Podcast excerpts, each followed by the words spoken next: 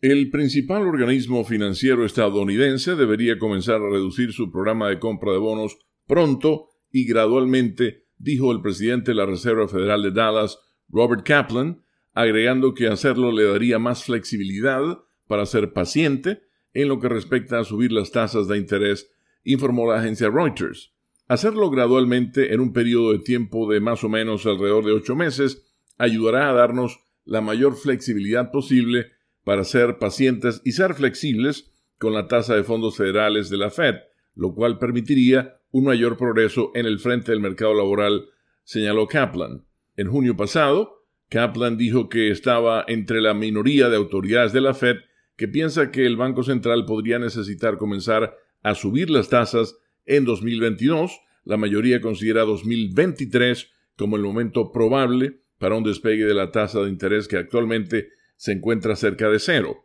La Fed está comprando mensualmente 80 mil millones de dólares en bonos del Tesoro y 40 mil millones de dólares en valores respaldados por hipotecas o MBS y ha indicado que continuará haciéndolo hasta que vea un progreso sustancial hacia sus objetivos de pleno empleo y 2% de inflación. Robert Kaplan aseguró que podría visualizar la reducción de las compras de bonos del Tesoro por parte de la Fed en quizás 10 mil millones de dólares por mes y sus compras de MBS en 5 mil millones de dólares mensuales. Con la nota económica desde Washington, Leonardo Bonet, Voz de América.